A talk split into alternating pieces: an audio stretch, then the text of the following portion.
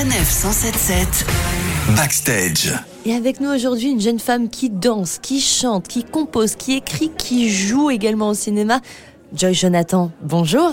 Bonjour. Vous revenez avec un cinquième album, Les petites jolies choses. J'ai eu le plaisir de l'écouter. C'est un album qui me semble très personnel, qui a l'air de crier, de chanter votre bonheur. Ça fait plaisir. Merci. Oui, bah, c'est vrai que mes chansons traduisent quand même euh, essentiellement ma vie.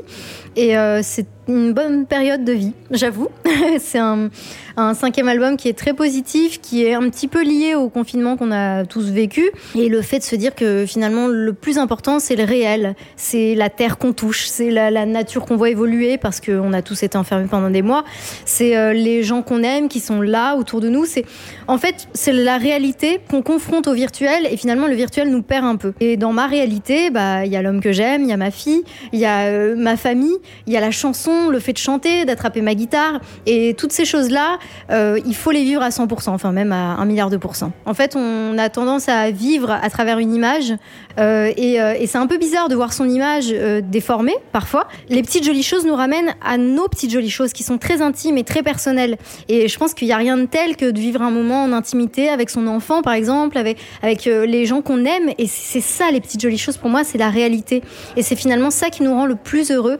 Et, euh, et je, je, préfère euh, une photo ratée qu'un moment raté. On a l'impression que vous êtes, vous êtes à découvert, vous êtes à nu, avec euh, des duos, des duos hyper sympas. On a un duo notamment avec Tibbs, on en a un autre avec Jason Raz. On a découvert justement ces deux singles.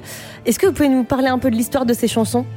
Oui, alors Les Petites Jolies Choses en duo avec Tibbs, c'est une chanson qui fait partie de son album à lui, euh, qui à la base est, est, une chanson que je chante en solo et qui, a, qui porte le nom de mon album.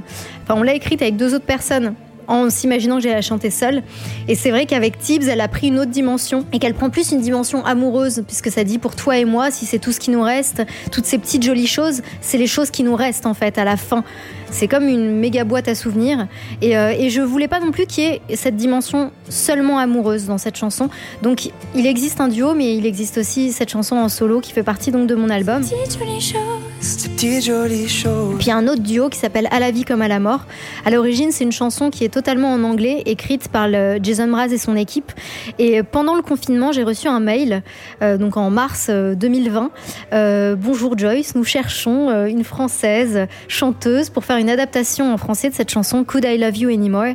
Et très vite, j'ai pensé à ces paroles à la vie comme à la mort, qui sont pas une traduction littérale, mais qui traduisaient ce que je ressentais. Moi, j'étais enceinte à ce moment-là, et, et ce que je vivais avec mon compagnon, c'était ça, c'était à la vie comme à la mort. On était unis à tout jamais par ce bébé qui, qui était dans mon ventre et, euh, et, et, voilà, qui allait naître quelques mois après. Et, et voilà, c'est des chansons évidemment très personnelles, comme vous le disiez au début, et c'est donc l'histoire euh, de celle-ci. Merci beaucoup Joyce Jonathan. Rappelle le nom de votre album, Les Petites Jolies Choses. Je vous laisse annoncer le single que vous voulez qu'on écoute sur sa 977. Voici À la vie comme à la mort en duo avec Jason Mraz.